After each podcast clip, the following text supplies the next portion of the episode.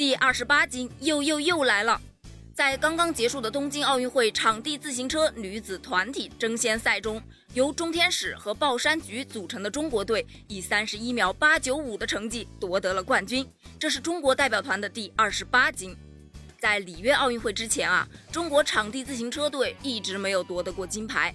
在里约奥运会上呢，金牌搭档钟天使与龚金杰在女子团体争先赛中一举夺魁，实现中国场地自行车项目奥运零金牌的突破。其实啊，在去年的世锦赛后的很长一段时间里，因膝伤困扰的钟天使没有参加过正式比赛。好在今年呢，钟天使的伤势啊有所好转，这使他能够把全部精力啊投入到东京奥运的备战中。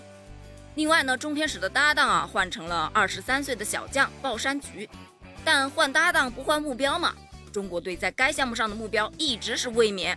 最终呢，在决赛中啊，中天使与鲍山菊发挥出色，帮助中国队在这一项目上实现了卫冕。中国姑娘们好样的！这个时候，我看到网友们在疯狂的刷屏啊，称这届奥运会中国运动员们在很多冷僻的项目上处处给大家带来惊喜，他们背后的付出啊，不亚于奖牌得主。希望你们能够再接再厉，享受比赛，也祝好运。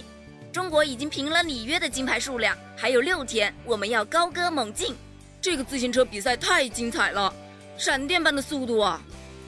还有网友笑称啊，我不过洗了个澡，上了个厕所，你们就给我整出四块金牌，我到底错过了什么啊？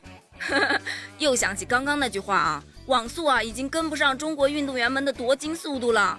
好样的，中国健儿们，让义勇军进行曲每天都在日本体育馆响起吧！加油，我的祖国！